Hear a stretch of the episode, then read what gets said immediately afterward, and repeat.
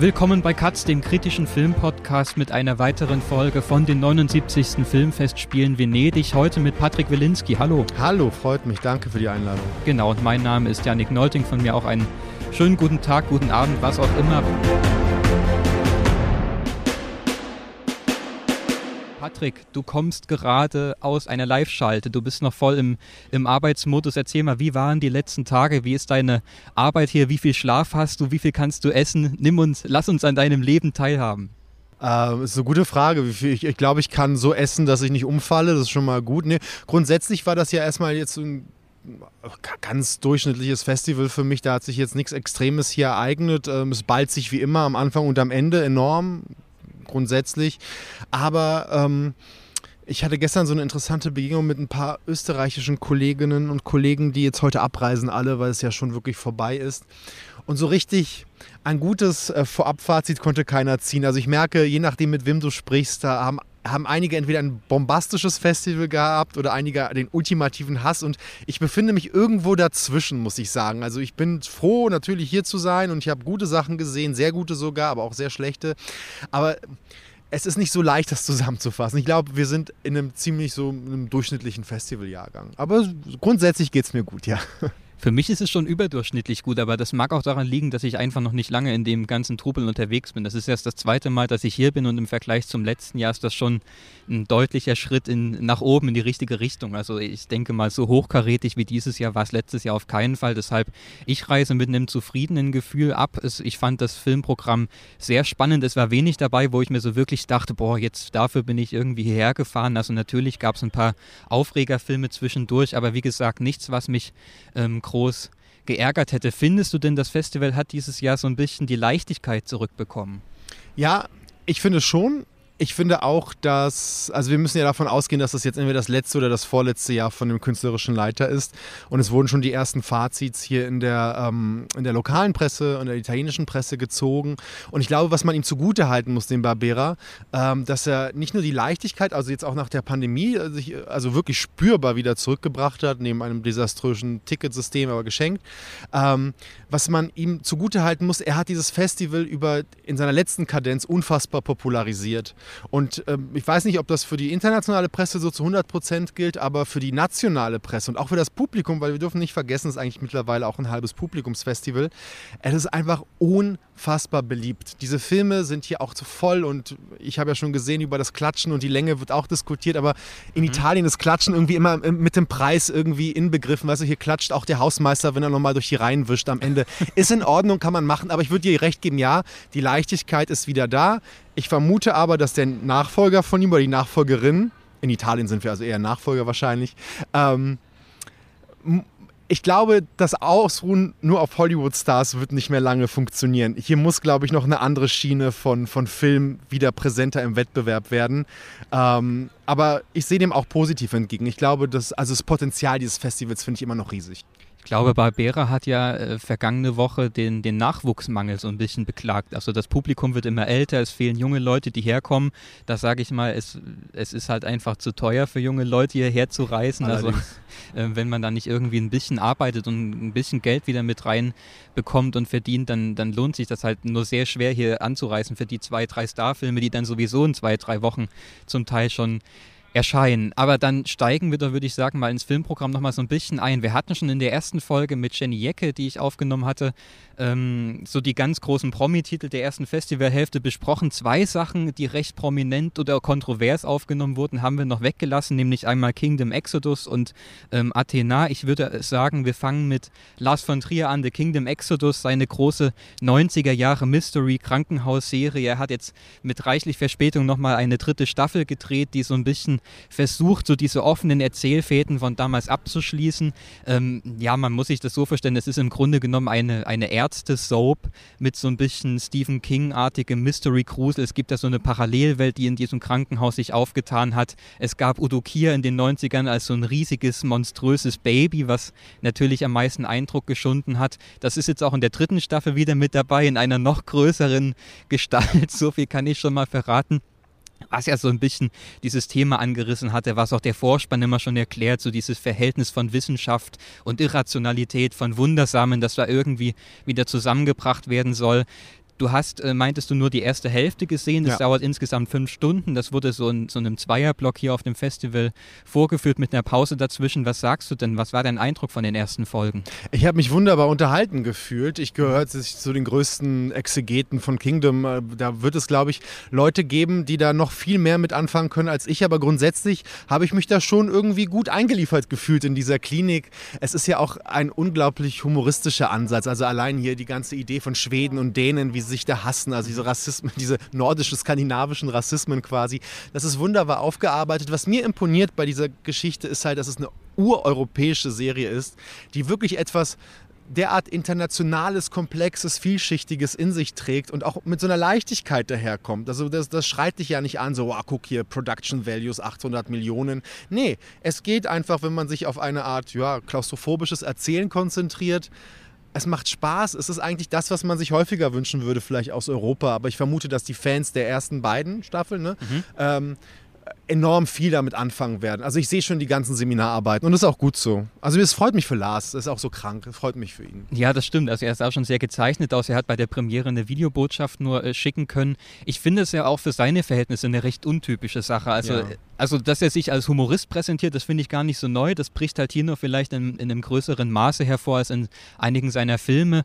Ähm, aber was ich mich so ein bisschen gefragt hatte im Vorfeld, wird das jetzt so was wie Twin Peaks Staffel 3? Also David Lynch, der dann nochmal so völlig frei gedreht hat und was ganz anderes auf die Beine gestellt hat. Aber das ist hier ja gar nicht der Fall. Also das knüpft wirklich ganz an den, an den Erzählgestus der ersten beiden Staffeln an. Das ist wieder dieses dahin meandern und eigentlich gibt es gar nicht so die übergreifende Rahmenhandlung. Das sind diese einzelnen Szenen, die sich da abspielen, die einzelnen Kuriositäten. Ich finde noch ganz spannend, das konntest du dann nicht mehr miterleben, aber das bekommt zum Schluss nochmal so einen, so einen Dreh zu dieser allerersten Auftaktszene mit der älteren Protagonistin. Also er macht da so, eine, so einen Plot auf, dass diese ältere Frau schlafwandelt und äh, sich immer in diese Serie zurücksehnt. Und das fand ich einen ganz netten Seitenhieb, der dann nochmal gegen das TV-Publikum aufgemacht wird, dass sich in so einer Versenkung und Immersion irgendwie wohlfühlt und dass ich nicht so ganz trennen kann von diesen Geschichten und Serienstaffeln, die da immer wieder auferzählt werden. Also, ja, sie ist ja wie wir, ne? Also sie guckt ja am genau, an, es beginnt ja. ja. mit ihr, sie sieht sich die zweite Staffel an, die ist zu Ende und sagt, was war das denn? Das geht doch nicht. Wo ist mhm. die Erklärung dafür und dafür? Und dann rutscht sie da rein. Und genau wie du es gesagt hast. Also da finde ich natürlich, ist Lars von Trier wieder so ein kleiner Sadist und macht sich natürlich auch über uns lustig. Aber ehrlich gesagt, ja, warum nicht? Er hat ja recht irgendwo, ne? Ja, absolut. Und er, er, er verpasst sich zum Schluss nochmal selbst so einen großen Auftritt, den ich nicht verraten möchte. Aber das ist auch nochmal so eine schöne Pointe. Ich finde ja, das ist so nach The House the Checkbild so der zweite Abschiedsbrief, kann man mm. sagen. Also es ist zu befürchten, ich man kann nur spekulieren, kommt da jetzt nochmal was, wird er nochmal irgendwas äh, produzieren in absehbarer Zeit, aber es ist so, es fühlt sich wie so der Schlussstrich so ein bisschen an. Also er hat jetzt sich mit der Haus der Checkbild in die Hölle katapultiert und jetzt kommt nochmal dieser Abschluss für dieses große TV-Projekt aus den 90ern. Ähm, aber ich kann damit gut leben und ich würde auch sagen, das ist auf jeden Fall so ein kleines Highlight am Beginn gewesen. Ähm, ob der nächste Film ein Highlight war, das können wir jetzt entscheiden. Den du, habe ich gesehen, auf Letterbox mit 0,5 Sternen gelockt hast, nämlich Weniger Athena. geht nicht, ne? Weniger geht nicht. Du kannst höchstens 0 Sterne geben, also gar nichts eintragen. Du meintest, das sei ein faschistoides oder faschistisches Werk. Das musst du erklären. Ja. Ähm, ich, ich glaube erstmal, ich weiß nicht, wie leicht es diesen Film zu, also wie man ihn beschreiben kann, um da meine Kritik daran zu verstehen. Ich mhm. meine, es ist, es ist wieder einer von diesen Banlieue-Pornos und vielleicht, ich spreche ja jetzt hier mit dir zu einer Community von Menschen, die äh, sehr viele Filme gesehen haben und vielleicht auch den letzten Film von Latch Lee, der hier Drehbuchautor ist für Athena, eine Netflix-Produktion in der Regie von Romain Gavras, dem Sohn von Costa Gavras. Und wenn man sich erinnert an die letzte Einstellung von Latschlis ähm, Les Miserables, ist das ja ein Banlieue-Kind, das einen Molotow-Cocktail in der Hand hat und die Polizisten jagen es die Treppe hoch und statt wegzufliehen, dreht es sich um, guckt in die Polizisten rein und wirft diese Flasche. Also es ist Beginn eines Krieges. Und dieser Film Athena, der hier im Wettbewerb läuft, ist für mich quasi die intellektuelle Fortführung dieses Wurfs, denn der Krieg ist hier schon ausgebrochen. Der Film ist konzipiert in mehreren langen Plansequenzen, die natürlich äh, also wirklich dicke Hose Plansequenzen sind. Dagegen, dagegen ist Herr Iñárritu äh, subtil verglichen mit diesem Film. Ja. Und es ist einfach ein Krieg in einer Banlieue, die sich abriegelt gegenüber ähm, ja, ein, einem Polizeiansatz. Es wurde ein, ein, ein, ein schwarzer, also wurde jemand umgebracht von der Polizei. Es heißt Polizeigewalt, der Mensch ist gestorben. Die Banlieue sagt, enough is enough, wir gehen in den Krieg. Und es ist wirklich Krieg. Es ist ein Brüllfilm, die Kamera schlägt sich rein, es gibt eine Art Bruderzwist dabei, ein Polizist gerät in die Fronten rein. Also es wird gemordet und geschrien und geschossen und mit äh, Molotow-Cocktails geworfen oder auch mit solchen ja, römischen Feuern operiert, ne? die ja, dann so Bengalos, bengalische, ja, genau. genau. Wo ich mir denke, du siehst da einen Film dabei zu, wie er sich in, in, in der Ästhetik der Gewalt, und da kommt der Faschismus für mich, einfach drin suhlt. Und man muss sich ja manchmal bei solchen Filmen, finde ich zumindest, fragen, was ist denn die Einstellung hinter der Einstellung? Und ähm, da, da, kommt ein Gedankengut vor, inklusive übrigens Dolchstoßlegende, die am, am Ende in der letzten Szene nochmal aufgepackt wird, die absolut kontraproduktiv ist zu jeder Art von gesellschaftlichen Dialog. Also ich finde das wirklich an der Grenze, also es ist ein Gewaltporno und hinzu kommt, dass der Blick auf die Polizisten genauso der Blick auf die, die gegen die Polizisten rebellieren, ist eine Einladung zur absoluten Anarchie. Und ich frage mich, was soll das? Also sich suhlen im, guck mal, was ich für geile Einstellungen mache, ist ja auch wieder falsch. Ne? Also da, daher kommt mein Vorwurf des Faschistoiden, weil die Einstellung hinter diesen Einstellungen erscheint mir äußerst, ja, im wahrsten Sinne des Wortes, ich sage es jetzt einfach so pathetisch, so demokratiefeindlich zu sein. Ne? Ich weiß gar nicht, ob das als Einladung zu verstehen ist. Also den Eindruck hatte ich zum Beispiel nicht. Ich gebe dir prinzipiell recht, dass es ein Gewaltporno ist. Also dieser Film lebt eigentlich nur von dem Wie. Das Was ist in ein, zwei Sätzen erklärt. Das äh, nimmt auch nur so diese Rahmenhandlung ein. Das ist wirklich dieses, wie du es schon beschrieben hast, dieses Suhlen in diesen unglaublich ja, aufwendigen Choreografien von Chaos. Aber ich glaube, genau das ist auch so ein bisschen der Knackpunkt für mich gewesen, dass ich sagen muss, es ist trotzdem so auf vielleicht eine verquere Art einer der faszinierendsten Filme für mich in diesem Wettbewerb gewesen, weil er diese unglaubliche Intensität trotzdem aufbaut die ganze Zeit. Und ich habe das im Grunde genommen einfach nur als Film gelesen. Ich hatte mich damit abgefunden, okay, hier kommt erzählerisch wahrscheinlich nicht mehr viel bei rum. Es ist für mich einfach der Versuch zu zeigen, wie in in wenigen Minuten die komplette Zivilisation in diesem abgeriegelten Viertel in sich zusammenbricht. Ich finde auch nicht, dass er das so wirklich verherrlicht oder dass er das irgendwie ja geil findet, was wir da, wie wir durch dieses Chaos stolpern und durch diese Choreografien, weil es für mich dadurch schon wieder es ist bei diesen Plansequenzenfilmen ja oftmals die Gefahr, dass es so ein bisschen diesen Videospielcharakter bekommt. Also, dass man so ein allwissendes, ätherisches Auge hat, was so umherkreist. Das hat er teilweise auch und trotzdem finde ich, findet er immer wieder zu so einer subjektiven, sehr wackeligen Perspektive Perspektive, sehr physisch greifbaren Perspektive zurück, die dann als Subjekt quasi durch dieses Chaos und durch diesen Krieg da durchstolpert und uns einfach nur mit offenem Mund da sitzen lässt. Also insofern ist das gar nicht so das große Problem, was ich mit dem Film habe. Mein Problem ist dann eher, wie er diesen Plot noch auflöst zum Schluss. Also du hast schon gesagt, es ist das Thema Polizeigewalt. Zwischendurch erfährt dann einer der Protagonisten über so einen TV-Bericht, dass es womöglich einfach nur ja eine Inszenierung von Rechtsextremisten war, die so diesen Konflikt zum Eskalieren bringen wollten. Und ja, so viel kann ich verraten. Er entscheidet sich zum Schluss für eine der beiden Seiten und da, wird, da werden diese beiden Themen der Polizeigewalt und des Rechtsextremismus auf so eine ganz eigenartige Weise gegeneinander auf, ausgespielt, die ich überhaupt nicht verstehen kann. Und da ist für mich dann eher dieser Film zusammengebrochen. Ich finde es interessant. Ich kann, ich kann ihm jetzt wenig widersprechen, aber es ist total toll, endlich mal jemand zu hören, der was damit anfangen konnte mit diesem Film, weil sonst ist man ja dann immer in so einer Blase von dieser einen Meinung, von diesem einen mhm. Meinungskorridor, wobei das ein Festival war, wo man häufiger auf der anderen Seite stand. Ähm, ich, ich konnte, ich konnte den Film einfach so nicht sehen. Ich fand übrigens auch, wenn wir uns nochmal auf die Handlungsebene bewegen, und er, er will doch schon auch Milieus zeichnen. Das ist kein Film, der sich mhm. nur quasi als, als, sagen wir mal, so abstrakte Bewegung äh, in so einer quasi, so, ja, fast schon so, einer, so, so einem Videospiel-Game bewegt. Ich glaube, dass der durchaus etwas erzählen möchte.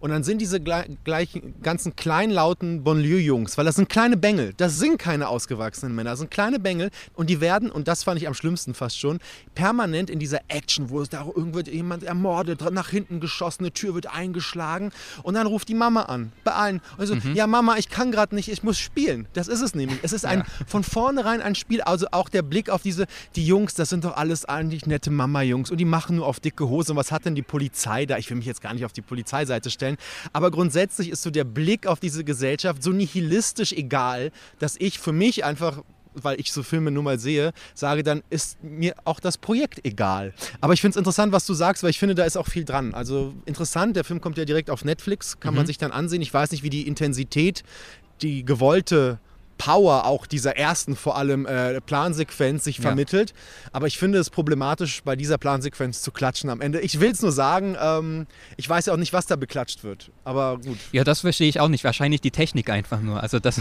das kann man. Ja, aber weißt du, wenn du viel Geld ich meine, das ist ja auch so mein Lieblingsargument, gute Schauspieler. Weißt du, wenn ich 90 mhm. Millionen Gage bekomme, dann bin ich auch ein guter Schauspieler. Ja, also das kann jeder. Für einen gewissen Grad an Geld kaufst du dir doch Qualität. Mhm. Ich glaube, wir sollten immer noch versuchen, einen Schritt weiter zu sehen. Aber ich bin gespannt. Ich könnte mir vorstellen, dass der Film nochmal anders debattiert wird. Vielleicht auch mit Latschlis-Film als Kombination. Mhm. Aber ich gehöre zu denen, die diesen Bonlieu-Film immer weniger abgewinnen können, weil ich weiß nicht, worauf das mittlerweile hinaus soll. Oder ob man dieses Bonlieu im französischen Kino mittlerweile so abstrahiert hat, wie du ja gesagt hast, als Spielfläche für etwas. Mhm. Da könnte jetzt natürlich wieder moralisch-politisch kommen, wozu, aber interessant. Ne? Aber da bin ich absolut bei dir. Also das ist auch die Frage, die ich mir danach gestellt hatte. Also es ist halt wirklich dieses, dieses letzte Drittel von Les Miserables nochmal als eigener Spielfilm. Mhm. Also jetzt haben wir die Action von Anfang bis Ende und nicht nur als so eine Zuspitzung dieser Eskalationsspirale. Also da finden wir zusammen. Er kommt, glaube ich, am 23. September schon bei Netflix raus. Da kann man sich den dann ansehen.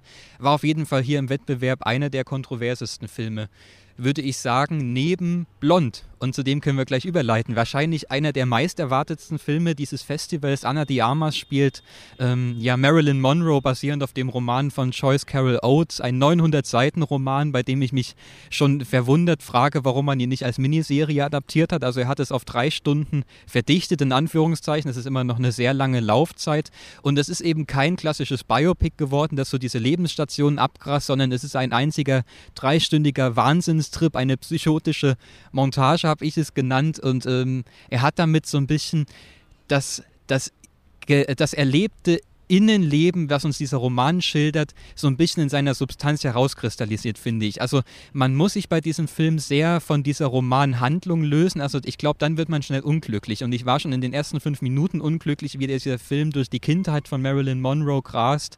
Ähm, also da wird wirklich der Roman im Schnelldurchlauf abgehandelt. Das sind so kurze Schlaglichter, auf die der Film immer wieder zurückkommt. Aber eigentlich geht es dann doch um was anderes, nämlich diese Missbrauchsgeschichte in Hollywood. Er erzählt anhand von Marilyn Monroe ähm, ja von der Zerstörung einer Frau, muss man wirklich sagen, die nur von einem Mann zum nächsten gereicht wird, die vergewaltigt wird am laufenden Band, die Abtreibungen erfährt, die ihre späteren Kinder verliert, die sie haben möchte und letztendlich elendig daran zugrunde geht. Das Ganze aufbereitet als Horrorfilm. Ist das die, die passende Erzählweise, um sich dieser Person anzunähern?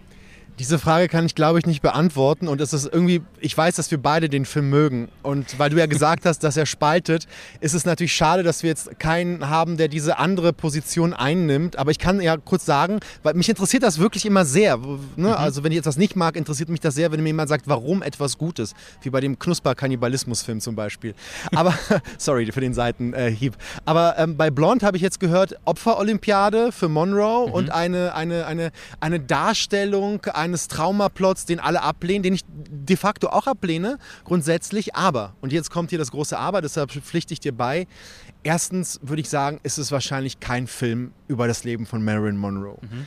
So wie übrigens der Roman von Joyce Carol Oates keine Biografie über Marilyn Monroe war. Es ja, war, sie schreibt das sogar ja. explizit in den Anfang rein. Und deshalb ist es ja auch so eine tolle ähm, äh, ähm, Übersetzung des Romans in einen Film. Mhm jenseits dessen, dass ich der Meinung bin, gute Romanverfilmungen haben immer fast nichts mehr mit dem Roman zu tun, weil er die Essenz dieses Romans verstanden hat. Und so wie ich auch den Roman damals gelesen habe, geht es ja immer um die Geister und die Leichen unter dem Mulholland Drive. So müsste man eigentlich Hollywood erzählen. Nicht so die Fakten, Wikipedia und so weiter, sondern dieses, diese Suche nach Wunden und Dämonen. Ja, es ist ja so, für mich ist dieser Film, wenn wir jetzt zurück zu Andrew Dominic kommen, eine Art Fiebertraum ja, ein flirrender, ein, eine flirrende Reise in so eine Art Stream of Consciousness. Aber die Frage, wessen Consciousness? Ja. Weil es gab ja Norma Jean Baker, es gab Marilyn Monroe, es gab das, was wir, also wir, also wir beide nicht, aber die Welt damals in Marilyn Monroe sah. Es gab die Leute, die Norma Jean Baker kannten. Und ich glaube, der Film ist so ein, so ein taktiles Abtasten, so, so eine Schlaglichter hier und da und natürlich, und darüber müssen wir, glaube ich, jetzt sprechen, die filmischen Mittel sind überbordend, weil ich glaube, mhm. alles, was ein Regisseur machen kann, von Vorblende, Rückblende, Freeze Frame, Schwarz-Weiß, Breitband, 4 zu 3, Academy Ratio, hier ist alles da. Und In er wenigen Sekunden. Auch. Ja, ja, und er überzieht das und ich verstehe Kolleginnen und Kollegen, die sagen, was soll das eigentlich? Weil ähm, es gab auch eine Szene eines computeranimierten Riesenfötus, ich glaube, da verrät man nichts, was sehr stark an Terence Malick erinnert und die schöne Ausrede von Andrew Dominic ist ja, the baby is in the book, so the baby's in the movie. Mhm. Und das finde ich sehr konsequent. Das war die einzige Szene, wo der für mich fast verloren hätte, weil ich fand die auch nicht toll animiert. Geschenkt, irgendwann habe ich jedenfalls jede Art von Widerstand aufgegeben. Und dann ist man in etwas total Abgefahrenem drin, hatte ich das Gefühl. Also Absolut. Du hast, ähm, du hast Terence Malick erwähnt, Gaspar Noé kann man noch erwähnen. Ja, es gibt ja, ja, Shots klar. aus dem Unterleib von Marilyn Monroe heraus. Mir ging es genau wie dir. Ich habe das als unfassbar intensiven Fiebertraum erlebt. Und äh, er wird auch immer intensiver, nämlich weil er immer mehr zu Anna de Armas findet, habe ich den Eindruck gehabt. Also wir sehen eigentlich die ganze letzte Stunde gefühlt nur noch ihr Gesicht. Die Welt wird immer enger um sie herum. Es verschwinden auch immer mehr Personen um sie herum. Wir haben nur noch diese Psychose dieser Frau, die da am Zentrum steht und die daran zugrunde geht ich habe diese Kritikpunkte, die ich bislang gelesen habe, nicht so ganz verstanden, weil ich das Gefühl habe, da wird sich nur daran abgearbeitet, wie akkurat ist das gegenüber Marilyn Monroe als Stimmt. historische Persönlichkeit. Und dann, ich habe auch mitunter gelesen, da wurde so ein bisschen gesagt, naja, er zeigt sie jetzt nur als diese Leidensgestalt, nur dieser missbrauchte Körper und es gibt eigentlich gar nichts Positives mehr zu sagen, vielleicht eine gewisse Unabhängigkeit, die sie sich ähm, ja, er, erarbeitet hat in dieser männerdominierten Welt.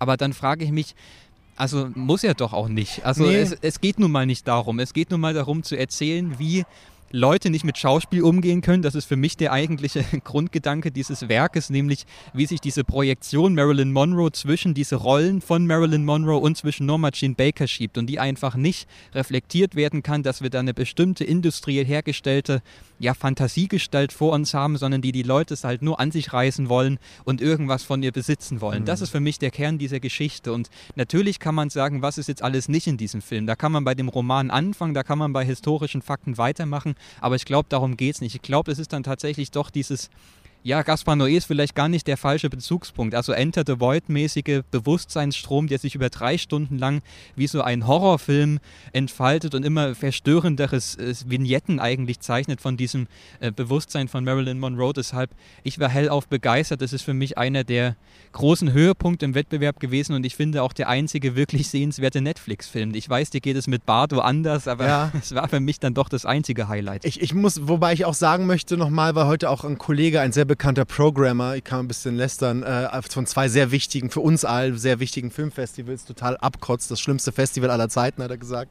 Und die Netflix-Filme sind alle doof, aber er ist wütend, weil er die Netflix-Filme nicht zeigen kann, weil Netflix da natürlich drauf. Ich will nur sagen, zu Bardo ein, zwei Sachen eigentlich. Erstens, ähm, das war kein Netflix-Film, sondern Netflix hat ihn vor dreieinhalb Monaten gekauft. Das war eine Produktion, die schon fertig war. Keiner wollte ihn verlegen. Jetzt können die sagen, die quasi nicht mochten, zu Recht. Bardo meinst du? Bardo, genau. Ja. Und, Mhm. und, und Blond ist ja wirklich eine von Pike auf produzierte Netflix-Geschichte. Für mich Ja. ist es immer noch ein Unterschied, weil ich finde, du siehst ja im Kampf von Andrew Dominic, der zwei Jahre lang gedauert hat, die Sexszenen drin zu behalten Mhm. und damit zu riskieren, dass dieser Film ab 18 in Amerika freigegeben wird, Ja. was Netflix nicht möchte, weil die Abonnenten alles sehen sollen. Also lieber hier die prüde Seele des Amerikaners nicht beleidigen. Mhm.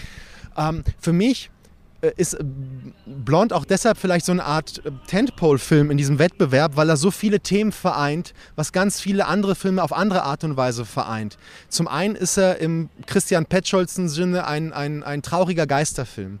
Weil Mhm. ich glaube, dass ich hier nicht mal eine Frau sehe oder einen Menschen, der kämpft, sondern einfach ein S, das versucht, irgendwas zu sein. Ja. Und in dem Moment, in dem alle für sie die Projektion verkaufen. Also ihr Image wird erstellt. Irgendwann ist sie ja so schizophren, dass sie nicht mehr weiß, was bin ich? Bin ich das Mädchen, das von meiner Mutter misshandelt worden bin? Sie versucht sich ja immer in ein ja, in ein Sein zu retten. Das ist schon auf so einer sehr abstrakten Ebene ein hoch, eine hochgradige Suche und eine sehr traurige Geistergeschichte über einen Menschen, der nicht er selber oder sie selber sein konnte, weil alle ein Stück von ihr abhaben wollte und alle schon eine Projektion von ihr im Kopf hatten. Und mich beschäftigt das auch sehr, wenn ich hier sehe, dass Leute wie Harry Styles oder, oder ähm, äh, Timothy Chalamet so beschrien werden. Ich glaube, ich als Normalsterblicher, ich kann mir bis heute nicht vorstellen, was es bedeutet, ein Weltstar zu sein. Und dieser Film Blond zeigt mir, glaube ich, oder vermittelt mir zumindest ein Gefühl, ähm, zu sagen, ähm, es ist alles andere als toll, obwohl es natürlich viele Privilegien hat. Aber ich glaube, dass der Schmerz und die Leere dahinter und die Aussagen von Timothy Chalamet haben ja auch in die Richtung gedeutet. Ähm, etwas ist, was wir nochmal vielleicht alle anders diskutieren sollten, dass wir diese Stars irgendwie wollen, machen und brauchen. Auf der anderen Seite zerstören wir etwas in diesen Menschen, die das für uns dann darstellen. Und das macht dieser Film. Darüber handelt übrigens auch Bardo auf einer anderen, auf einer anderen Ebene. Ist auch eine traurige Geistergeschichte. Und auf der anderen Seite, vielleicht als Überleitung schon, es ist ein Festival der Mutterschaftsfilme. Die Frage der Mutterschaft wird auf derartig vielen Ebenen diskutiert, egal ob als britische Geistergeschichte oder als französischer Liebesfilm oder auch als französische Gerichtskomödie, äh, nicht, aber Gerichtsdrama. Es ist interessant, auf was vielen biologistischen, aber auch historischen, mythischen Ebenen das Thema Mutterschaft debattiert wird. Und in Blond ist ja die Mutter zunächst einmal der Gewaltauslöser bei der Marilyn, also bei Norma Jean Baker. Aber sie möchte ja ein Kind haben und dieses animierte Riesenbaby, was wir da sehen, ist ja der Anker. Sie glaubt ja wirklich, erst wenn ich ein Kind habe, kann ich ich sein. Weil die Mutter, das ist Mutter sein, vielleicht ist das meine Rettung. Aber die Welt wollte, dass das nicht passiert. Und das ist auch die Tragik dieses Films dann. Sorry für den Monolog jetzt. Äh, gar kein Problem. Alles, ich stimme bei allem zu, was du gesagt hast. Ein Punkt würde ich noch ergänzen wollen, wenn wir über diese Weltstar-Thematik sprechen. Viele Filme machen dann den Fehler und werfen da so einen Gegenentwurf in die Runde von irgendwelchen Figuren, die dann sagen, ach, ich möchte doch so gerne mich ins Private zurückziehen und so meine, mein wahres Ich irgendwie ausleben und nicht mehr diese öffentliche Rolle vorspielen müssen. Und da macht der Film einen radikalen Strich durch die Rechnung. Also das ist überhaupt nicht möglich, von diesem echten oder von, diesem, von dieser eigentlichen Identität irgendwie sprechen zu können, weil wie du schon gesagt gesagt hast, wir sehen eine schizophrene Gestalt, die einfach nicht gelernt hat, darüber auch selber zu reflektieren, wie sie diese Rolle zu verkaufen hat. Und es ist eben nicht so, dass man sagt, damit ist dann irgendwie alles gewonnen, wenn sie sich nur ins Private zurückzieht. Aber genau dann machen wir doch den Sprung zu der nächsten Mutter und zur nächsten Geistergeschichte, nämlich die Eternal Daughter von Joanna Hawke. Nach äh, The Souvenir 1 und 2 hat sie wieder eine Art Selbstbespiegelung gedreht, eine Medienreflexion, wie man autobiografisches Erzählen auf der Leinwand angehen kann. Dieses Mal ist es dann die traditionelle Geistergeschichte. Also wir sehen Tilda Swinton als Mutter und Tochter. Beide agieren vor der Kamera zusammen oder auch nicht. Eigentlich sehen wir sie nicht zusammen, denn die sind immer im, im Bildausschnitt voneinander getrennt und gegeneinander geschnitten und beide tauchen in, in, so einem Spukhotel auf, wo eigentlich gar keine anderen Leute sich umhertreiben. Es nebelt schön und es, es heult die ganze Zeit irgendwie draußen. Also so ganz klassische Haunted House Filmzutaten. Während da also äh, Mutter und Tochter versuchen, sich irgendwie anzunähern, dass äh, die Kindheit der Mutter zu ergründen, die dann die Tochter wiederum in einen neuen Film, in ein künstlerisches Werk verwandeln will. Wie hast du das empfunden? Also ich habe, wir haben viel Negatives zu diesem Film gehört, die das total spröde fanden und spröde ist auch dieser Film, das würde ich auch behaupten. Also da muss man sich schon ganz schön durchkämpfen, obwohl er mit äh, irgendwie 90 Minuten zu den kürzeren Titeln hier im Programm gehört. Aber ist das für dich aufgegangen, was ihr da versucht hat? Also äh, spröde würde ich ja sagen, er ist britisch. Ne? Also ich mochte sehr an diesem Film diese Moodiness, die hast du sehr schön beschrieben, der Nebel und das Wabern. Wir dürfen auch nicht vergessen, das ist auch ein Lockdown-Film, das ist auch bewusst so gesetzt, mhm. ja, das wurde gedreht mit der Reduzierung ich hätte mir, ich, ich mag vieles an diesem Film. Ich kann da mich jetzt gar nicht so drüber erheben. Ich finde, Souvenir erreicht dieser Film nicht ansatzweise. Es ist das, was man meiner Work vielleicht bezeichnen könnte. Ähm, ich hätte mir nur gewünscht, das ist abstrakt, es tut mir leid, dass ich das so formuliere, aber ich hätte mir gewünscht, dass der Film mich stärker in sein Konzept reinlässt. Weil ich will jetzt nicht angeben, aber ich habe es nach zehn Minuten geschnallt, wohin die Reise geht und dahin ging die Reise. Und dann dachte ich mir, das Konzept des Films ist aber darauf angelegt, es nicht zu wissen. Und da, das ist so ein Fremdeln für mich, verstehst du? Und trotzdem kann ich dem Film jetzt nichts ah, schlimm und Tilda Swinton, das ist natürlich grenzwertig, äh, gerade die ältere Frau, wir kennen das, sie kennt das ja vor allem, aber sie macht das auch sehr toll. Der Film hat wirklich auch in dieser, es ist ja so viktorianischer Horror, typisch britisch halt, ne? Ähm, alles ist irgendwie da und alles ist richtig und gut, dass er hier im Wettbewerb läuft, weil Joanna Hawk gehört in die Wettbewerbe. Es ist einfach eine total spannende, interessante wahrscheinlich auch Frau mit einem tierischen Mutterkomplex, weil sie arbeitet sich da enorm an etwas ab. Ja. Ähm, aber wie gesagt, ich, ich, bin jetzt nicht auf die Knie gefallen und sage so Danke, Erlösung. Aber muss es ja vielleicht nicht sein. Nee, muss es nicht sein. Auf die Knie bin ich auch nicht gefallen. Es ist halt ein Film, der sehr von so einem Einmaleffekt irgendwie lebt. Also der setzt sich in seinem letzten Akt dann erst so vollends zusammen. Da mhm. versteht man dann, was sie da eigentlich erzählt, was sie da versucht hat. Aber ich fand es auch nett. Also ich finde auch dieses, das Spröde, das die erste Hälfte hatte, in der gefühlt fast nichts passiert, in der Tilda Swinton durch den Garten läuft und es heult im Hintergrund und es ist ein bisschen Nebel zu sehen, aber sonst passiert einfach nichts. Das fand ich aber dann doch rückwirkend irgendwie einen gekonnten Kniff, weil es hat was von so einer gescheiterten Seance, wo irgendwie versucht wird, so Geister in einem Spukhaus zu beschwören, nämlich die Geister der Familiengeschichte, aber sie kommen einfach nicht. Sie kann einfach nicht zu dieser Mutter durchdringen, bis zum Schluss dann vielleicht das so ein bisschen aufbricht. Aber der Cousin kommt. Das ist ja viel schlimmer als ein Geist. Der echte genau, Cousin ja, kommt. Da, da wird Angst schade. und Bange. Genau, und ja, ja, das einzige Gespenst, das wir sehen, ist im Grunde genommen die Mutter, die so ein, zwei Mal gruselig am Fenster steht. Ja, aber das war auch eine schöne. Das, ist, da- das war natürlich sehr toll. Ja, das sind so schöne inszenierte Momente. Aber ja, mir geht's wie dir. Es ist jetzt kein Film, der so wahnsinnig lange im Gedächtnis bleibt, vielleicht, aber ich fand das durchaus nett, was sie da ähm, versucht hat. Wir können weitergehen. Ein weiteres schweres Familienschicksal in The Sun. Wieder geht es um eine Familie, die versucht, sich anzunähern. Wir hatten schon eine andere große amerikanische Theaterverfilmung im Wettbewerb, nämlich The Whale von Darren Aronofsky. Auch eine dysfunktionale Familie. genau, ja, wuchtig mit einem kitschigen Heiligenfinale. Das habe ich mit Jenny letztens schon in der anderen Folge besprochen. Wie fandest du jetzt im Kontrast The Sun? Ich finde die beiden sehr, sehr ähnlich gestrickt. Ich finde The Sun so ein Ja. bisschen eleganter erzählt. Er verzichtet auf dieses ganz übertriebene, was Aronofsky in seinem Film zum Schluss gemacht hat. Also man kann kurz erklären, es geht um Hugh Jackman, der einen Vater spielt, so ein Karrieremensch, einer, der in immer perfekt sitzenden Anzügen durch die Gegend läuft, der seine Frau und seinen Sohn einst verlassen hat, jetzt mit einer neuen Frau zusammenlebt, ein neues Kind gezeugt hat auch, aber jetzt erfährt er, dass sein Sohn depressiv ist, er verletzt sich selbst, dieser Sohn zieht jetzt bei ihm ein und so ist es eigentlich der Versuch dieser Familie, diesem Sohn irgendwie Halt zu geben, diese Depression zu überwinden, aber jeder Versuch scheitert. Ich habe so ein bisschen an diesen Beautiful Boy denken müssen mit Timothy Chalamet, wo es um die Drogensucht ging. Also das ist eine sehr ähnliche Erzählstruktur. Aber wie gesagt, wie hast du das empfunden, auch im Vergleich zu The Whale? Ja, das ist interessant. Also ich mochte The Sun jetzt nicht. Ich, ich habe mich tierisch gelangweilt, ähm, weil, nee, weil ich glaube, das ist ein reiner Botschaftsfilm. Und ich bin schockiert, e- ehrlich gesagt, dass am Ende des Films keine Texttafel eingeblendet worden ist, wenn sie Kinder mit Depression haben, wenden sich an diese Nummer. Wobei ich sagen möchte, das Thema ist enorm. Also diese, diese, diese Pandemie der, der Teenager-Suizide ist etwas, äh, weiß jetzt auch gar nicht, wie man darüber jetzt einfach einen adäquaten Film machen kann. Nur, gerade weil der Film sich dessen bewusst ist, was das Thema ist, hämmert er dir das wirklich, als wärst du minder bemittelt da in der letzten Reihe irgendwo mitten ins Gesicht und du hast es verstanden. Und wenn du es nicht verstanden hast, kommt der Therapeut und sagt, Love is not enough. Und dann noch in so einer Nahaufnahme, wo da ist so, ah, das ist die Botschaft des Films, Love is not enough. Und obwohl das toll besetzt, wie gesagt, haben wir schon gesagt, tolle Schauspieler, heißt nichts, ich, wenn ich Hugh Jackman hier besetze, dass er mit dir redet, ist er auch toll. Weil er ist auch ein guter Schauspieler, ja. Es gibt eine Szene in dem Film, die zeigt, warum er scheitert. Hugh Jackman ist nämlich auch ein Sohn eines Vaters. Ja. Ja? Und dieser Vater wird gespielt vom Vater aus Florian Sellners letzten Film The Father, nämlich von Anthony Hopkins. Ähm, Das Seller Universe. The Se- ja, ja, Eröffnet. Father, Son and the Holy Ghost, ne? Kursiert ja schon auf Twitter der Joke. Nur, äh, diese Szene sollte uns eigentlich das Fürchten lernen, denn, denn der Hopkins ist ja irgendwie schuld an allem, weil er so ein Scheißvater war, hat sich das vererbt und es geht durch die Generationen durch.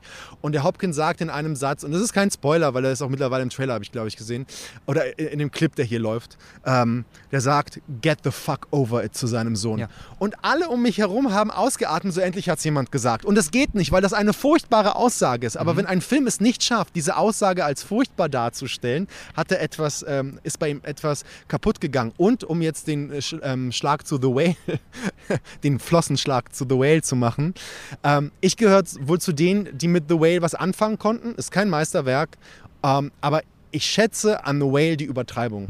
Ich schätze daran, dass er irgendwann voll aufs Gas geht und sagt so, Leute, ich löse das hier nicht psychologisch realistisch auf. Ich habe hier einen 300 Kilo schweren Mann, der am Ende fliegen soll.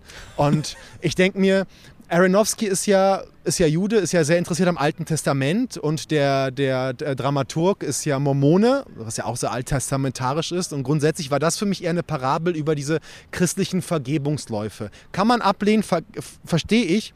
Ich würde diesen Film nie als Vater-Tochter-Geschichte lesen, weil da ist er peinlich. Ne?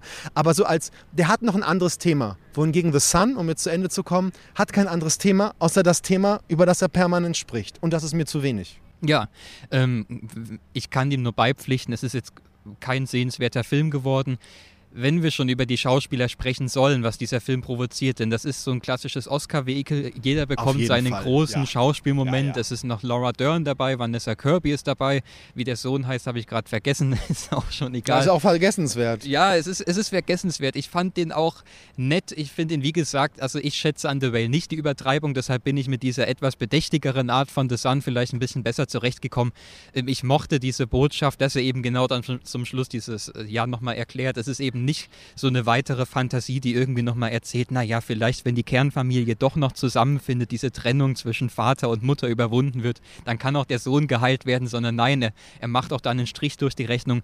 Das wusste ich zu schätzen, auch wenn das natürlich ein sehr sadistisches Unterfangen ist, sich dann daran zu erfreuen, wie dieser Film aufgelöst wird. Love is not enough. Love is not enough, genau. Das können wir an dieser Stelle ähm, festhalten. Ganz viel Love hatte ich für Jafar Panahi heute Morgen. Den äh, haben wir heute in der Pressevorführung sehen können. Einer der letzten Wettbewerbsfilme, die hier gezeigt wurden. Jafar Panahi ist in Haft seit 2022. Äh, ich glaube, sechs Jahre muss er absitzen. 2010 wurde er schon verurteilt wegen angeblicher Propaganda. Wir wissen, dieses System ist äh, das ein Dorn im Auge, was er für kritische Filme immer wieder auf die Beine stellt.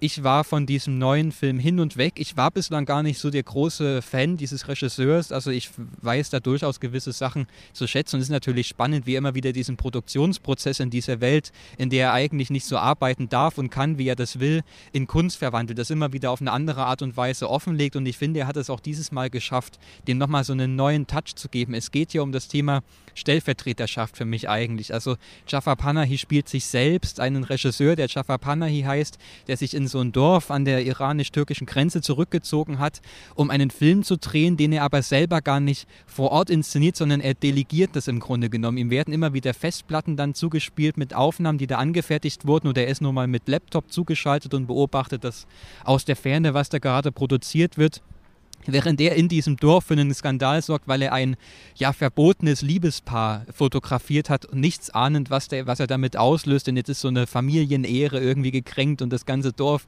die ganze Dorfordnung bricht in sich zusammen und äh, man will, dass diese Eindringling verschwindet oder dass er zumindest schwört, dass er auch ja nichts davon irgendwie das Licht der Welt erblickt. Wobei wir nicht sehen, ob er das Foto wirklich schießt. Genau, das wird, äh, das wird offen gelassen. Wir wissen nicht, ob dieses Foto überhaupt existiert.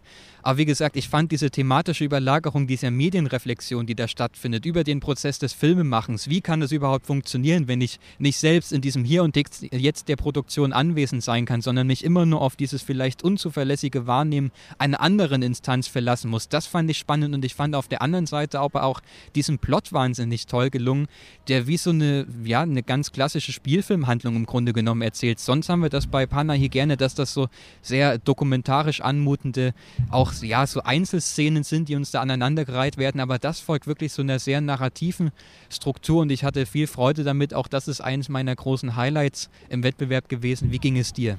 ähnlich. Ähm, also der ganze Fall, Pana hier, Mohamed Rasolov und der andere Kollege, der festsitzen.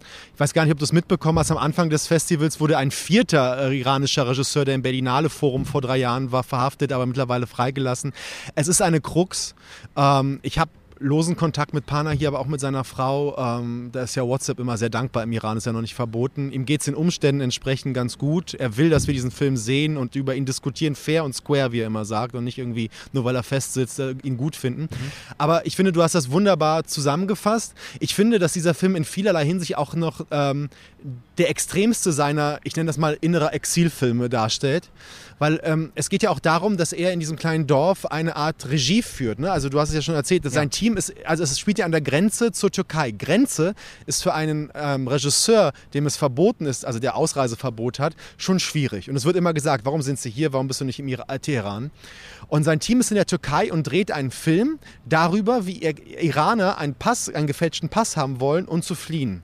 Und er dreht diesen Film ganz spannend über, keine Ahnung, solche Zoom-FaceTime-Geschichten, mhm. wo man das häufig gar nicht weiß. Sind wir jetzt am Set, sehen wir den Film im Film oder sehen wir dabei zu, wie Pana hier an seinem Rechner in seiner Bude sitzt und Regie führt von außen. Und einmal kommt sein Kameramann zu ihm und will ihn einfach rüberbringen. Und dann fragt er ihn so, wo ist denn jetzt hier die Grenze? Und er sagt, du stehst auf vier. Und wie er dann panisch zurücktritt. Das ist schon eine Unverschämtheit, das in Bilder zu fassen. Das ist ein unglaublich mutiger Film. Und du hast recht, ich fand auch die Spiegelung zu dieser Dorfgeschichte, ne? mit, dieser, mit diesen Traditionen. Ich glaube, einer dieser Dorfältesten sagt mal zu ihm, ihr Stadtmenschen, ihr habt Angst vor der Autorität. Und wir haben Angst vor Vorurteilen. Deshalb heißt der Film auch No Bears, weil alle sagen, geh nicht raus auf die Straße, nachts hier sind Bären. Aber wer weiß, ob es die nicht gibt, ob es nicht ein Märchen ist, damit man sich einfach an Regeln hält. Und dieser Film ist wirklich unglaublich politisch gearbeitet. Politisch im Sinne von kunstpolitisch, aber auch politisch-politisch in dem Fall. Mir hat das sehr gefallen und ich weiß, dass der letzte Film im Wettbewerb immer der erste ist, den die Jury sieht. Mhm weshalb das immer Filme sind, die häufig auch ausgezeichnet werden. Ja. Und ich glaube, die Frage wurde ja auch schon debattiert, eine Jury muss ihn auszeichnen. Und dann beginnt natürlich diese Blackbox, weil das Regime mag es nicht, dass Aufmerksamkeit so generiert wird. Und jeder Film, egal ob auf der Berlinale oder in Cannes, wenn er gewinnt, es gibt immer Gängelungen, Verhaftungen, Ausreiseverbote. Es ist eigentlich scheiße. Und trotzdem ist es wichtig. Aber wir müssen damit klarkommen, äh, dass, äh, wenn der Film ausgezeichnet wird, äh, Panahi höchstwahrscheinlich erstmal im Gefängnis bleibt. Wahrscheinlich, das ist ein schwieriges Thema, was man da aushandeln muss. Ich könnte absolut damit leben, dass dieser Film gewinnt. Auch jetzt nicht nur aus dieser Sicht heraus, es ist irgendwie eine wichtige politische Botschaft. Ich finde ihn als Film einfach wahnsinnig clever und geschickt konstruiert. Ja. Also das kann man an der Stelle auch nochmal festhalten. Panay, das bekomme ich auch so von Katz Discord manchmal mit. Er wird, äh, glaube ich, hier hin und wieder diskutiert, ob das jetzt so eine ja eigentlich keine richtige Form hat, sondern immer nur auf dieses beschränkt wird, diese politischen Umstände, unter denen das entsteht und die er sich da aneignet. Aber ich finde ihn wahnsinnig toll gemacht einfach. Es ist für mich auch eine total faszinierende Ortserkundung einfach gewesen. Also wie er diese, diese Begegnungen im Dorf, diese Gespräche teilweise in so Theaterbühnen verwandelt, dann haben wir aber auch so Fahrten durch staubige Landschaften, wo er dann wieder mit Dashcam durch die Auto-Windschutzscheibe arbeitet. Wir haben dann diese symbolische Grenze, also wir haben die territoriale Grenze, wir haben diese symbolische Grenze, die auch im künstlerischen Sinne irgendwie überschritten werden will die ganze Zeit. Ähm, die, diese wichtige Frage auch, inwiefern ähm, lässt sich so eine Reform oder so eine Subversion überhaupt anstreben, wenn die Menschen gar keine Subversion wollen in diesem Umfeld? Denn das ist ja dieses große Dilemma, was Panna hier auch zeigt in diesem Dorf, was sich da, was sich da abspielt. Also ja, wir können uns nur um Kreise drehen. Das ist auch lustig. Ich wollte nur sagen, der Film ist vielleicht sein humoristischer seit Taxi ja. Teheran. Mhm. Das ist, glaube ich, auch wichtig für ihn, weil er äh, zu der Debatte, das finde ich ganz spannend. Ich würde immer noch sagen, es gibt auch ein paar Nahi vor, der, vor dem Urteil, ne? also vor, seiner, mhm. vor dem Skandal, den Offside ausgelöst hat letztendlich. Und das ist schon ein Regisseur, der tief verankert ist, eigentlich auch in einer europäischen neorealistischen Tradition. Der Iran hat ja den Neorealismus weitergetragen. Ist ja mehr so eine Geistesverwandtschaft. Ne? Der Neorealismus ist kein Genre, der ist so wie der Weltgeist, der ist mal hier, mal da und produziert tolle Filme. Ich finde halt, naja, was willst du sagen, wenn du mit dem Rücken zur Wand stehst oder eben in der Wand eingesperrt wirst und du eben nur das kannst? Also This is not a Film, den er nur mit dem Smartphone gedreht hat. Dass er dreht, ist ja auch eine Unverschämtheit. Er hat immer noch Berufsverbot, dieser Mann. Ne? Mhm. Also dahingehend fand ich das auch ja, beeindruckend. Ein sehr toller Film, ein sehr starker Film, auch in diesem Wettbewerb, der sich auch mal jenseits dieser Hollywood-Erzählpfade bewegt, die ja sehr dominant waren dieses Jahr, muss man ja. sagen, im Wettbewerb. Ja, und der sich auch nicht so einen Technizismus hingibt. Also das hatte ich schon auch auf den Eindruck, wie die Filme hier gestrickt sind, sondern das ist erstmal eine augenscheinlich sehr simple Form, die er wählt, sehr simple Bilder, die aber trotzdem ganz viel bergen und mit einer unglaublich hohen Präzision die ganze Zeit arbeiten. Ich habe auf meiner Liste noch drei Titel so ein bisschen in Klammern geschrieben, die können wir vielleicht etwas schneller abhandeln, da weiß ich auch nicht, ob du die alle gesehen hast. Ich habe zum Beispiel, also gut, den hast du auf jeden Fall gesehen, Saint-Omer, vielleicht sollten wir den auf jeden Fall zumindest noch erwähnen. Es stand ja schon im Vorfeld des Festivals, hatte ich den Eindruck, hoch im Kurs als möglicher Preisträgerfilm. Es ist der neue Film von Alice Diop, heißt sie, glaube ich. Ihr Spielfilmdebüt, ne? Weil Ihr Spielfilmdebüt, genau. Sie hatte diesen Film auf der Berlinale. Ähm, ich glaube, letztes Jahr war das.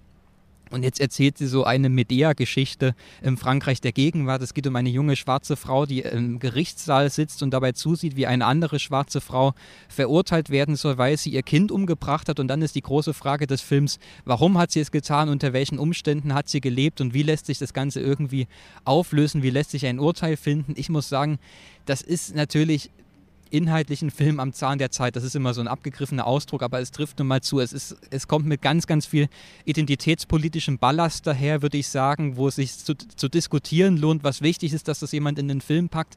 Aber ich würde doch sagen, formal ist das ein Werk, das mich sehr frustriert hat. Also sie ah, arbeitet halt größtenteils nur mit sprechenden Gesichtern. Auch daran kann eine gewisse Kunst liegen. Das will ich gar nicht sagen. Es gibt doch intensive Momente, wenn sie mit einzelnen Geräuschen arbeitet, die Körper von sich geben. Das sind so spannende Einzelmomente. Aber ich muss sagen, mich hat das furchtbar frustriert, dass dieser zwei Stunden lange Film immer wieder in diesen schnöden Gerichtssaal, der total uninteressant eingefangen ist, zurückkehrt und uns immer nur wieder diese Talking Heads vorführt. Und zum Schluss gibt es dann noch so einen ähm, ja, äh, vierte Wandbruch, wo ich dachte, jetzt sind wir endgültig bei Ferdinand von Schirach angekommen und jetzt wird noch gesagt, rufen Sie an und nach der Tagesschau gibt es dann die Auflösung. Also wie gesagt, inhaltlich ist das sicherlich ein spannendes Werk. Formal konnte ich nichts damit anfangen. Wie ging dir das?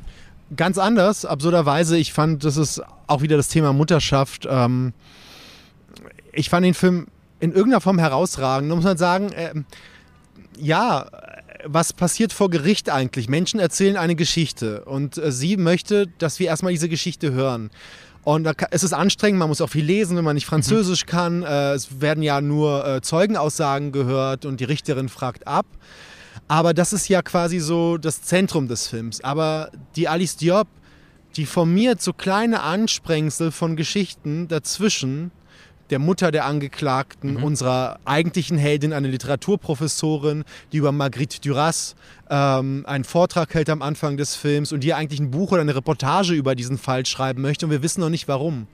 Und so langsam wird klar, dass sich hier eine Migrantin mit ihrem Schicksal in der Welt zu sein und vielleicht konfrontiert wird mit irgendwann einer Mutterschaft, sich das Schicksal einer anderen Migrantin die konfrontiert war mit einer Mutterschaft ansieht. Und ich fand das als Frage, ich will das noch nicht mal Diskurs nennen, als Frage phänomenal zu, zu sagen, ob Migration andere Ideen oder andere Tragiken in Mutterschaft reinbringt. Weil die Frage ist auch, wer wird Mutter? Was heißt das, Mutter zu sein? Was bedeutet das? Auch übrigens Klassismus ist ja auch ganz wichtig. Ne? Wer mhm. wird dann, welche Art von Migrant oder Migrantin wird Mutter? Ähm, und dann hast du natürlich, klar, war irgendwie klar, dass es reinkommt. Pasolinis Medea mit äh, Maria Callas, die eine ganz andere Medea war, die noch aus, einer, aus, einer, aus einem Mythos kommt. Und wie Alice Diop den Mythos in die Gegenwart zieht, das funktioniert in so einer installativen Kunstform sehr toll irgendwie. Da, da merkt man die Dokumentaristin. Und ich muss sagen, in einem Wettbewerb, wo so viel Konventionsware da war, die auch gut war, wie der Argentinier und so weiter, ich will mich da gar nicht drüber erheben. Ich finde konventionell gut erzähltes Kino gut, mhm. aber eben konventionell. Und manchmal will ich aber auch Kunst sehen. Und neben dem japanischen Film, den ich herausragend finde, Love Life, war dieser so der einzige, wo ich dachte, endlich mal ein Rätsel, endlich mal ein Mysterium, endlich mal was den Alltag vertieft und darüber hinausweist und nicht ihn einfach eins zu eins abbildet. Äh, deshalb, mir ging das ganz anders. Aber ich, ich, ich habe auch schon die Diskussion geführt, warum der Film eben das auch nicht ist. Aber wieder interessant, dass der so ja, spaltet. Ja, ich bin auf jeden Fall beide, dass diese Passagen, die sie zwischenschiebt, zwischen diese Gerichtsverhandlungen, die sind spannend. Da ja. geht es auch um Schönheitsideale, ja, um wie man sich in der Öffentlichkeit präsentiert. Also mhm. Gerade bei People of Color, wie, wie dürfen sie sich überhaupt ähm, präsentieren in der Öffentlichkeit, um auf eine bestimmte Art und Weise wahrgenommen zu werden. Aber ich kann nur wiederholen, ich fand diese Gerichtsszenen, die nun mal 90 Prozent der Handlung einnehmen, wahnsinnig uninteressant und zäh inszeniert, deshalb konnte ich da nicht so wirklich durchdringen. Aber du hast schon den Japaner erwähnt, erzähl bitte was von diesem Film Schwärme. Ich schwärme. Lass uns an der Euphorie also, teilhaben. Ich bin ja so fair, dass ich die Kritik schon mitdenke. Es gibt welche, die sagen, das ist so ein meiner Koreeda, also ein kleinerer Koreeda-Film. Kann man so sehen, ist es nicht. Es, das ist ein, in diesem Film geht es um einen kleinen Jungen, der stirbt. Und bevor der Junge stirbt, ähm, wieder ein totes Kind. Wieder ein totes Kind, wieder eine Patchwork-Familie. Mhm. Also die Frau äh, hatte das Kind schon, als sie ihren Mann, den wir da kennenlernen, geheiratet hat. Dieses Kind stirbt, aber bevor das Kind stirbt, erfahren wir, dass es ein phänomenaler Othello-Spieler ist. Othello, das ist eine, ein, ein Brettspiel, fortgeschrittenes Schach, aber nicht so wie Go. Go ist noch komplexer, weil Go geht noch in eine andere Dimension. Und der gewinnt der Meisterschaft. Und wenn man Othello kennt, geht es ja darum, so schwarz-weiße Steine umzudrehen. Und es geht darum, irgendwann das ganze Feld entweder schwarz oder oder weiß zu drehen. Und dieser Film ist aufgebaut wie ein Othello-Spiel, im, im Sinne von die Familienkonstellation. Du merkst, die Frau hatte einen gehörlosen Mann. Dieser gehörlose Mann kommt nach dem Tod des Sohnes plötzlich rauf. Das kegelt den, an, den ihren neuen Ehemann raus, der wiederum sich zu seiner Ex hingezogen fühlt. Dann merken wir, es gibt eine Geschichte dieses gehörlosen Mannes, den seine eigene Frau da nicht kannte. Und plötzlich siehst du, dass quasi in jeder Sequenz sich die Familienverhältnisse neu sortieren, bis am Ende, ohne das Ende zu verraten, das Feld weiß ist. Und ich hatte das Gefühl, ich habe zum ersten Mal einen Film gesehen, der mit dem Ende anfängt. Mhm. Weil dann ist die Fläche frei. Und wie gesagt, in einem Wettbewerb voller konventioneller Erzählformen war das doch der einzige Film, der sich wirklich mit Narrativen, fast schon als narratives Experiment gegeben hat, in seiner sehr klaren, fast schon eher Hamaguchi statt ähm, Koreeda Art und Weise, den mochte ich wirklich sehr. Also wenn ich was zu sagen hätte in der Jury, und zum Glück habe ich nichts zu sagen, ich würde Love Life sicherlich einen der großen Preise geben. Ja, ich habe auch an Hamaguchi gedacht. Also natürlich diesen Drive My Car Eindruck, der ist noch frisch und wie hier mit Sprache gespielt wird, ähm, auch mit anderen Formen von Sprache, das ist natürlich ganz augenscheinlich, dass man sich da, dann da, daran erinnert fühlt. Ich mochte den Film auch. Ich habe den ersten Akt fast komplett verschlafen, muss ich zu meiner Passiert, Schande gestehen. Du. Nee, musst du, ist keine es, Schande. es war die zweite, die zweite Hälfte des Festivals, aber als ich aufgewacht bin und ich bin aufgewacht, als der ähm, ehemalige Mann äh, zur Beerdigung kommt und ja. erstmal eine reinhaut, also dieser große Schockmoment, der dann auch den Rest der Handlung in Gang setzt. Ähm, da bin ich dann aufgewacht und ich war dann auch voll da und fand es auch einen ganz tollen Film. Also das ist natürlich einer, der sehr von diesem Gefühlsteppich lebt, der da ausgebreitet wird. Es geht nun mal um das Thema Trauer und Trauerbewältigung und da ist auch nicht mehr viel allzu anderes drin, würde ich sagen. Es geht auch noch um Korea und Japan und die Rassismen dazwischen. Es gibt ganz viele Filme, die über den Rassismus ja. in Japan dieses Jahr gehandelt haben und auch, dass es so eine Pegida-Bewegung gibt in Japan, fand ich sehr interessant, dass man das da auch so ein bisschen mitbekommt.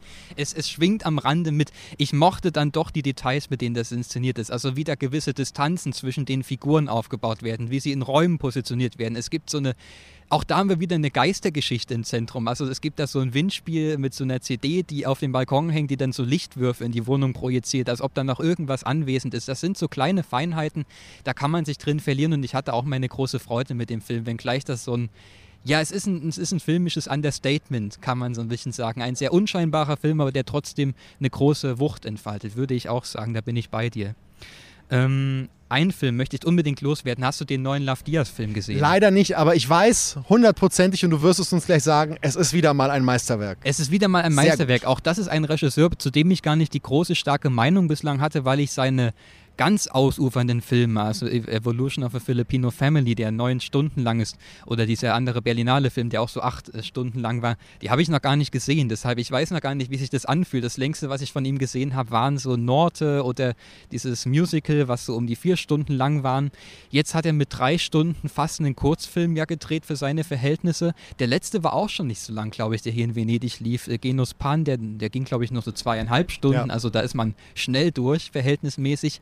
Ich war hellauf begeistert von diesem Film. Ich finde, das ist von allen, die ich bislang gesehen habe, von ihm der zugänglichste, weil er auch einer sehr narrativen Struktur folgt. Das ist kein Film, wie man das manchmal von ihm kennt, dass er so lange zeigt, wie Leute im Gras sitzen und wir beobachten die Elemente und der Tag, der irgendwie verrinnt, sondern das ist eine für Lafdias Verhältnisse zackig durcherzählte Geschichte von zwei Männern, die beide Schuld auf sich geladen haben, die in so einem Behörden- und Militärkontext stehen, die an Verbrechen beteiligt waren. Den einen sehen wir jetzt, wie er trotzdem Morden durch die Gegend zieht, äh, Prostituierte ermordet für so eine wahnhafte Mission, dass er die Welt von der Sünde befreien will.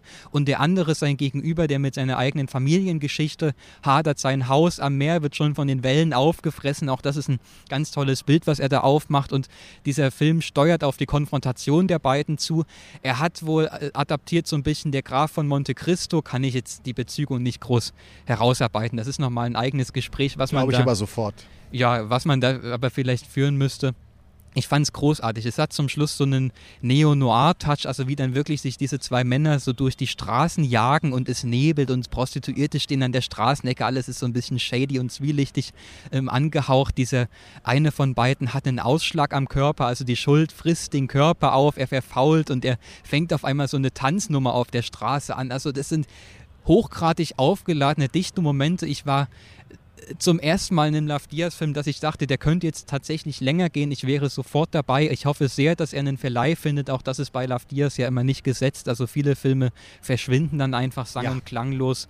Aber gerade bei dem würde ich eben sagen, selbst wer sich da bislang noch nicht rangetraut hat, sollte das hier versuchen. Das ist ein, ein großes Meisterwerk, für mich mein, tatsächlich mein Lieblingsfilm. Super. Ähm, auf diesen Freue ich Festival. mich. 14 Days Around the World, äh, around the, äh, in 14 Films Around the World Genau, wahrscheinlich, ne? zum Beispiel Filmfest Hamburg ist auch noch so eine Möglichkeit, Ah ja, wo er sehr laufen gut, auch könnte. toll. Ja, super. Genau. Hast du noch einen Film, den du unbedingt empfehlen möchtest? Ja, aber da weiß ich nicht, weil ich in eure erste Episode nicht reingehört habe. Ähm, eigentlich so ein Doppelpack aus der Horizonti-Sektion. Das eine ist der japanische Film A Man, der Identity Politics ganz wörtlich nennt, weil er, das ist der Film, der auch davon handelt, wie rassistisch Japan ist und wo die Ident- Identität eines Mannes nach seinem Tod sich als falsch herausstellt. Und ein Detektiv, der eigentlich koreanischer Abstammung ist, macht sich auf die Suche nach der wahren Identität. Und er findet natürlich mehrere Identitäten. Und je weiter er sucht, desto mehr wird er auch immer beleidigt. Was willst du Koreaner hier uns Japanern sagen? Was? Und es ist phänomenal, wie dieser Film eigentlich diesen, diesen abgenudelten Adorno-Satz, es gibt kein richtiges Leben im Falschen, eben negiert. Es gibt ein richtiges Leben im Falschen. Wenn die Gesellschaft derart rassistisch, derart abwehrend ist, muss man sich Zufluchtsräume finden. Phänomenaler Film. Und als Kontrapunkt äh, Vera von ähm, Rainer Frimmel und Tizakowi, ist ja so ein österreichisch-südtiroler Filmemacherpaar. Das ist ein Film, von dem ich mich wirklich frage, warum er nicht im Wettbewerb läuft. Vera ist Vera Gemma, die Tochter von Giuliano Gemma, dem großen Spaghetti-Western-Star der, der, ja, der, des, des italienischen Genre-Kinos. Und das ist eine Frau, die sich halt so viel im Gesicht hat machen lassen, dass sie eigentlich ein, eine Witzfigur in der italienischen Medienlandschaft ist. Und die beiden haben mit ihr ein Drehbuch erarbeitet, das so ein bisschen an Cassavetes Gloria erinnert. Sie muss dann ein Kind pflegen, das einen Autounfall hat, weil ihr Fahrer Mist baut. Und sie beginnt dann für dieses Kind in diese Familie reinzugehen, wird aber selber ausgenutzt. Und es gibt eine Szene, und damit höre ich schon auf, wo sie mit Asia Argento auf dem einzigen evangelischen Friedhof in Rom steht, auf dem der Sohn von Johann Wolfgang von Goethe begraben ist. Und auf diesem Grabstein steht nur, hier liegt der Sohn von Goethe. Also Vera handelt eigentlich davon, was Kinder von berühmten Menschen, und darüber handelt ja auch Blond le- letztendlich so ein bisschen, ähm, dass Kinder von berühmten Menschen schon mit einem Makel irgendwie dastehen, weil unter diesem Umbrella des Ruhms kann es sehr einsam und sehr traurig werden. Und das ist wunderbar erzählt und von dem Film wünsche ich mir wirklich, dass er diese, diese Fall Festival Season mitmacht, weil da lohnt es sich, den zu sehen. Das ist so ein kleiner Geheimtipp eigentlich, ja. Ja, alle beide. A Man habe ich tatsächlich die erste Hälfte gesehen und bin dann gegangen, gar nicht, weil ich das uninteressant fand, aber einfach, weil es einer der ersten Tage war und da muss man sich dann entscheiden, will man Definitiv. schon mit Schlafentzug äh, in die Woche reinstarten oder gönnt man sich dann doch die eine Stunde mehr Schlaf. Ich wohne noch auf der anderen Insel, das heißt, es ist so eine Stunde am Tag, die immer Der für schöneren Insel. auf der schöneren Insel, ja, kann man so sehen. Ähm, eine Stunde am Tag, die da so ein bisschen für die An- und Abreise drauf geht und noch ein ordentlicher Fußmarsch hinten rangehängt. Deshalb ist A Man dem Ganzen äh, zum Opfer gefallen. Ich würde ganz kurz vielleicht noch einen Satz, ein, zwei Sätze zu Kim Ki-duk sagen. Ah ja, unbedingt. Ähm, der verstorbene Regisseur, der zum Schluss ja auch in Verruf geraten ist, weil es dann MeToo-Vorwürfe gab von mehreren Schauspielerinnen, die ihm also missbräuchliches Verhalten vorgeworfen haben. 2021 ist er verst- oder 20 schon ist er verstorben an Corona tatsächlich.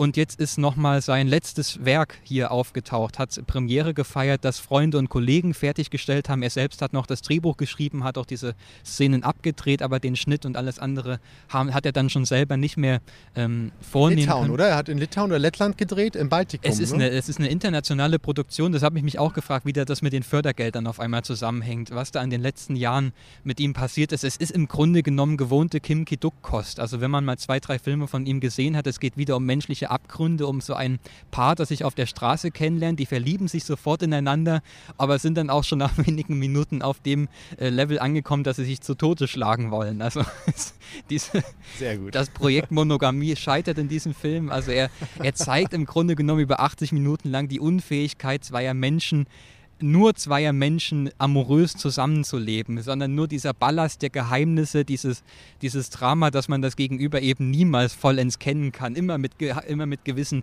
Verschwiegenheiten, Geheimnissen zu tun hat. Und das verpackt er halt in so eine typische Kim Ki-duk-Eskalationsspirale, wo es sehr gewalttätig, sehr unbequem zugeht, sehr ja, also auch mit so Kränkungen arbeitet. Es gibt so eine Passage, da haben sie Sex im Bett und äh, es ruft die ehemalige Geliebte von ihm an und sie schaltet so insgeheim den Lautsprecher an, dass sie natürlich alles mitbekommen, was da gerade im Schlafzimmer vor sich geht. Also mit solchen Passagen arbeitet der Film. Der besteht aus wenig anderem, ist in Schwarz-Weiß gedreht, hat zum Schluss nochmal so einen schönen Bruch in der Fiktion, weil dann auch die Traumebene mit aufgemacht wird. Der Call of God, wie der ähm, Filmtitel schon verrät. Also wo es auch um so eine Determination geht und ist das Ganze jetzt wirklich schon passiert, wird es noch passieren, wie ist das alles vorgezeichnet von den Wegen, in denen man sich bewegt, ist vielleicht so ein bisschen, ja, das ist dann so ein esoterischer Dreh, den er da findet, ob es den jetzt gebraucht hätte, ist die eine Frage, aber ich fand den dann doch im positiven Sinne schmerzhaft intensiv, was er dann nochmal äh, sein letztes Werk auf die Beine gestellt hat.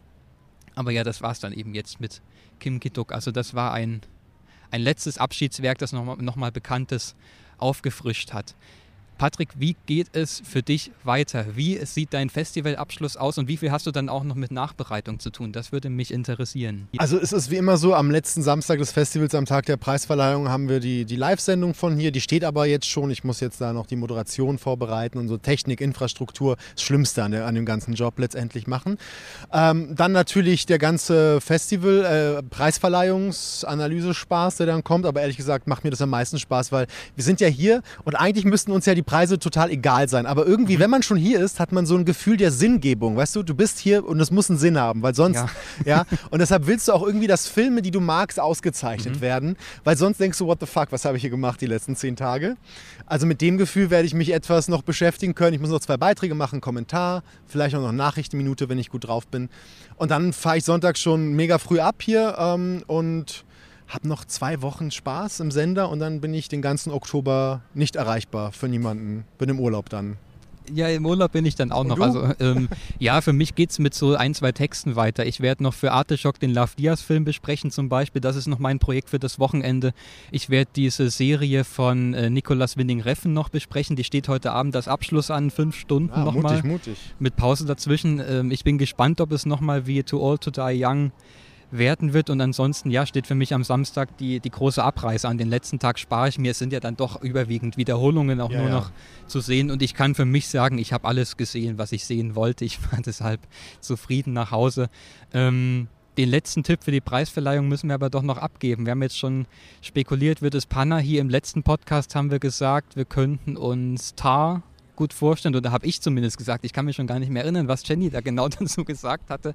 Aber das war was, das konnte ich mir gut vorstellen. Aber inzwischen würde ich auch eher fast sagen Panahi oder Saint-Omer. Ich könnte mir auch vorstellen, dass der Film ausgezeichnet wird. Ich finde es interessant, weil ich hatte es dieses Jahr mit der unsichtbarsten Jury aller Zeiten zu tun. Gibt es die mhm. überhaupt? Weil, ja, wer ist da drin? Als Guillermo del Toro oder Kate Blanchett in der Jury waren, waren die überall. Mhm. Die waren immer da. Und ich, Julian Moore und Katsuo Ishiguro, der Nobelpreisträger, ich, haben die gestreamt oder waren die überhaupt da? Ich habe die nicht gesehen. Deshalb für mich eine absolute Blackbox. Also wenn es nach mir geht, also der Film, von dem ich denke, dass er vielleicht wirklich nochmal zieht, könnte Blond sein, weil er so ein Tentpole-Film ist, weil er alles mhm. vereint. Aber wenn ich entscheiden könnte und ich einen Preis vergeben sollte, würde ich mich wahrscheinlich unterm Strich doch für den Japaner entscheiden für den Japaner, einfach nur um zu sagen, auch nochmal das narrative Experiment nach vorne zu stellen, obwohl ich Ta auch gut fand. Du hast ja gehört, ich finde ja alles gut. Ta gut, ja, Bade gut. Alle, ich bin hier gut. total unkritisch dieses Jahr. Ja, das Spannende ist auch, also die Hörerinnen und Hörer werden zu dem Zeitpunkt schon wissen, wer gewonnen hat. Also wir sprechen hier noch naiv und unwissend in die Zukunft hinein. Uns geht es wie den Figuren bei Kim Ki-duk. Wir wissen noch nicht, was genau vorgezeichnet ist, wie genau wird es kommen. Aber ja, ihr wisst jetzt schon mehr als wir, die hier sitzen. Patrick, ich bedanke mich recht herzlich für deine Zeit in diesem Festival Trubel und ich würde sagen, wir sind durch für dieses Jahr aus Venedig und sehen uns wieder bei Around the World in 14 Films ja. oder bei der Berlinale dann. Oder so. Ja, vielen Dank für die Einladung, hat Spaß gemacht. Sehr gerne, danke dir. Tschüss. Ciao.